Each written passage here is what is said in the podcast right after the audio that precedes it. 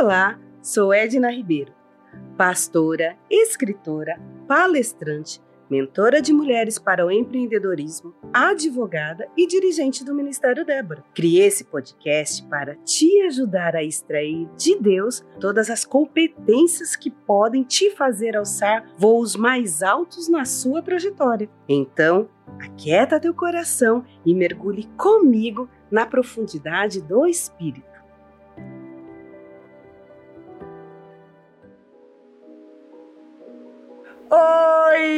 Gente! Mais um podcast saindo do forno agora, criatura de Deus. E ó, aproveitando, eu quero te perguntar: se por acaso já está nos seguindo nas, suas, nas nossas redes sociais? Ainda não? Ah, pelo amor de Cristo, misericrente, hein? Vai lá no YouTube agora, se inscreva no canal, liga o sininho lá, porque nós estamos preparando conteúdos extraordinários para abençoar a sua vida.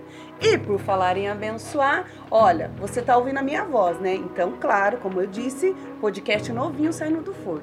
Então, usa seu dedinho abençoador e corre, gente. Dispara para todos os seus amigos, para os seus grupos familiares, coloca lá no stories do seu, das suas redes sociais e anuncia que vem boas novas do Senhor, estruturado, fundamentado para abençoar todas as pessoas, onde a nossa voz, a minha voz, onde este trabalho alcançar.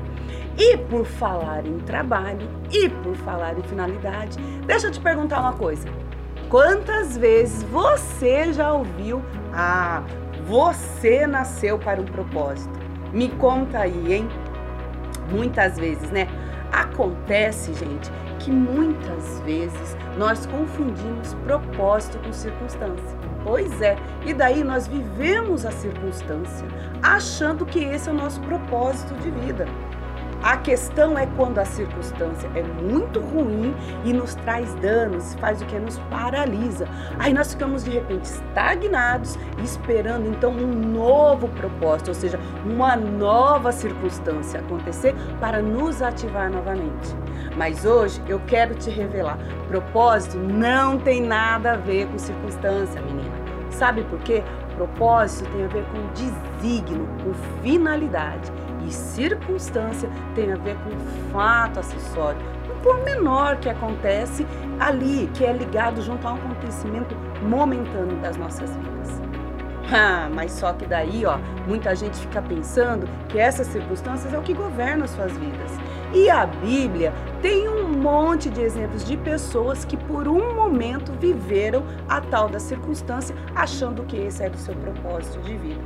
Ó, quer ver uma pessoa? Raquel. Raquel era esposa de Jacó. E Jacó tinha uma promessa do Senhor de multiplicação. Mas Raquel não conseguia é, engravidar. O seu fruto não conseguia, o seu ventre não conseguia produzir os frutos, o, o tão sonhado fruto do seu ventre. Por um momento, Raquel se sentiu amarga, frustrada e até invejosa. Quer ver outro exemplo? Ana. Eucana amava sua esposa e a tratava até com, com carinho extremo e muito mais que a sua outra esposa, justamente por causa da esterilidade. Mas acontece que Ana, por um momento, ela ficou focada na tristeza de não conseguir conceber. E ela passou um tempão vivendo essa circunstância como se fosse o propósito de vida dela. O propósito de sofrer, de ser amarga, de ter a tristeza porque não conseguia realizar o seu sonho da maternidade. Olha, sabe quando a vida de Ana mudou? No momento que ela entendeu que as circunstâncias não são o propósito para o qual ela nasceu, foi chamada. Quando ela mudou o foco, ela então, de repente, ela passou a produzir, seu ventre foi abençoado e ela então passou a viver o sonho da maternidade. E de repente, a sua vida se alinhou com o seu propósito. Você sabe por quê? Ó, pega essa chave aí. Propósito, gente, não tem a ver com sentimento não tem a ver com o que fazemos e não tem a ver com as circunstâncias pelas quais a gente passa. Propósito tem a ver com desígnio e finalidade. E é justamente por isso que cada pessoa nasceu com especificidade, especificidade diferente. Sim, eu nasci com dom, você nasceu com dom, você nasceu com a qualidade que é só sua e existe um motivo para isso. Então, deixe de ser problema e passe a fazer parte da solução. Olha, lá no livro de Lucas, no capítulo 9, nos conta que Jesus estava pregando no monte para um monte de pessoas. Tinham milhares de pessoas lá. Chegou um determinado momento que aquelas pessoas sentiram fome. E os discípulos de Jesus, preocupados, chegaram até Jesus com cinco pães e dois peixes. Você sabe o que essa passagem vem nos ensinar? Ela vem revelar e eu quero entregar de bandeja para você duas chaves poderosas. Primeira delas, olha, resista à tendência de procurar atalhos ou remendos para resolver os problemas da sua vida aquelas situações desfavoráveis, não adianta você procurar atalhos ou remendos. Eu não sei se você já ouviu, mas existe um dito popular que fala assim, ó, pior a emenda do que o soneto. Você sabe quem disse isso, gente? E por quê? Deixa eu te contar aqui, porque podcast também é cultura.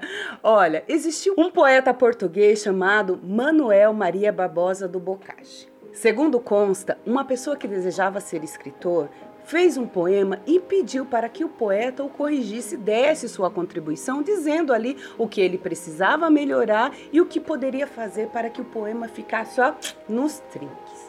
Acontece que, passado um tempo, ele do Bocage devolveu então o poema ao escritor.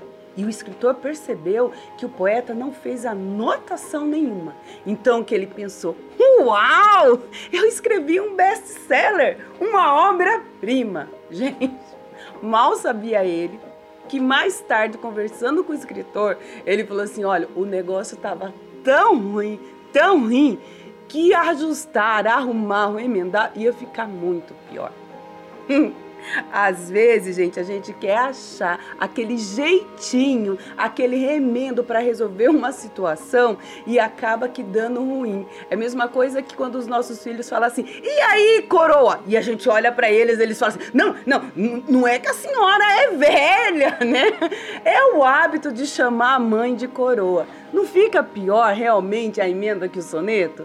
Nós temos que aprender que não existe outro meio senão o meio reto de nós resolvermos as circunstâncias das nossas vidas.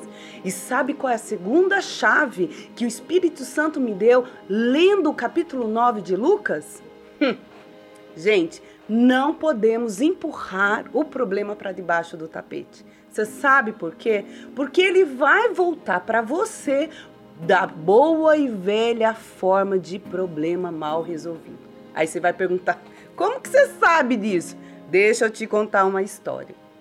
Quando eu tinha lá meus 11 anos de idade, a minha mãe contava comigo para ajudar nos afazeres domésticos. Limpar a casa, esquentar comida, às vezes até fazer, inclusive garantir que meu irmão mais velho e minha irmã mais nova fossem para a escola porque afinal de contas, às vezes ela trabalhava 12, 36 horas como enfermeira é, em dois hospitais diferentes. Então, a forma que eu poderia contribuir era ajudando ela nos afazeres domésticos. Mas, gente, eu vou contar só pra você, não fala pra ela.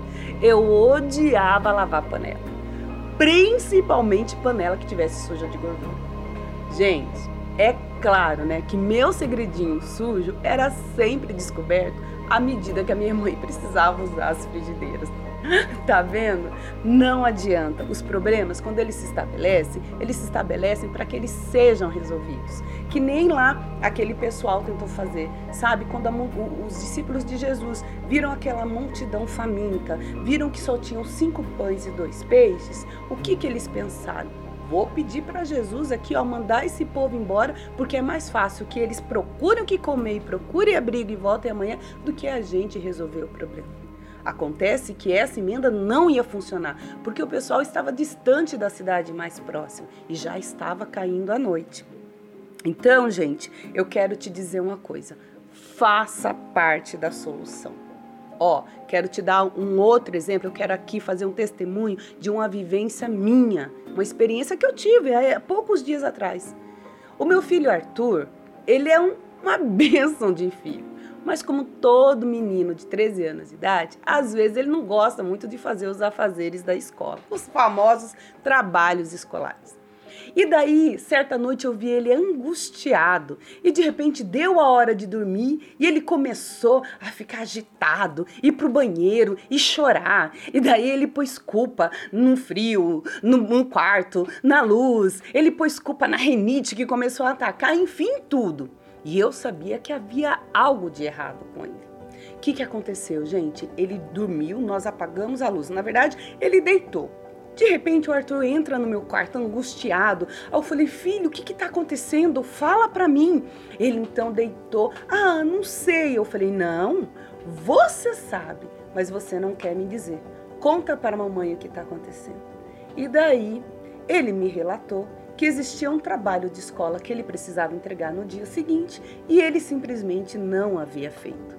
Naquele momento, o meu filho merecia uma reprimenda, mas eu decidi fazer parte da solução do problema. Eu disse a ele: fique tranquilo, nós vamos resolver. Vá dormir em paz.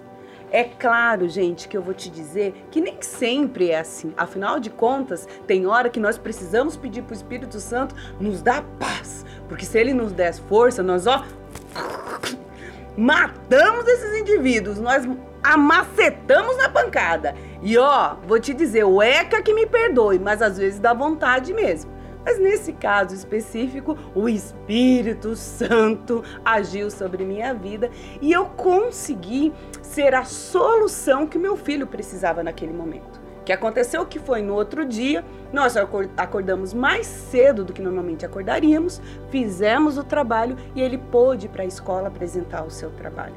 Jesus incentivou seus doze a serem aquilo para o qual eles foram chamados. E eles foram chamados para ser solução. Jesus nos criou com um propósito, com uma finalidade, com um desígnio. E é para sermos solução e não para vivermos à mercê das circunstâncias que aconteciam. Olha que, que louco. Jesus então fala para eles que não, que não ia dispensar aquele povo, mas em vez disso pediu para que ele agrupasse o povo em grupos de 50 pessoas. Ele pegou aquele pouco pão que tinha e aqueles poucos peixes que tinha, os abençoou e deu para seus discípulos. Se você ler o capítulo 9 de Lucas, você vai perceber que o verdadeiro milagre aconteceu a partir do partilhar dos alimentos que ocorreu através das mãos dos discípulos. Jesus estava com eles, Jesus os havia abençoado, mas o Jesus chamou eles para tomar uma atitude. Então, hoje eu quero que você saiba que todos nós somos chamados para um propósito específico de fato. Você nasceu para um propósito e o propósito era é ser instrumento de Deus para que a solução para os seus dilemas pessoais venham através da sua vida e para ser instrumento de Deus para solução e para resolver questões que são inerentes a outras pessoas, ao ciclo que está à sua volta, à sua família. Você nasceu para fazer parte da solução e jamais do problema. Acorda, garoto, acorda, garota. Você não pode fazer parte do problema. Você recebeu de Deus dons especiais para ser solução. Às vezes nós nos firmamos num pensamento, estagnamos e diminuímos porque nós não temos a mente ampliada para as coisas novas que hão de vir. E sabe o que acontece? Nós ficamos paradas muito tempo, achando que talvez nós fomos criadas para viver à margem de, da miséria, à margem da alegria, à margem da saúde, à margem da prosperidade, à margem da realização. Mas aí eu quero te perguntar: se é para isso mesmo que eu e você fomos criadas, por que Jesus disse isso aqui que eu vou ler para você agora, que está no Evangelho de João, no capítulo 14, no verso 12? Na verdade, na verdade vos digo que aquele que crê em mim também fará as obras que eu faço e as fará maiores do que essas, porque eu vou ao Pai. Você pode não acreditar em você. Você pode até não acreditar em Deus, mas Ele acredita em você.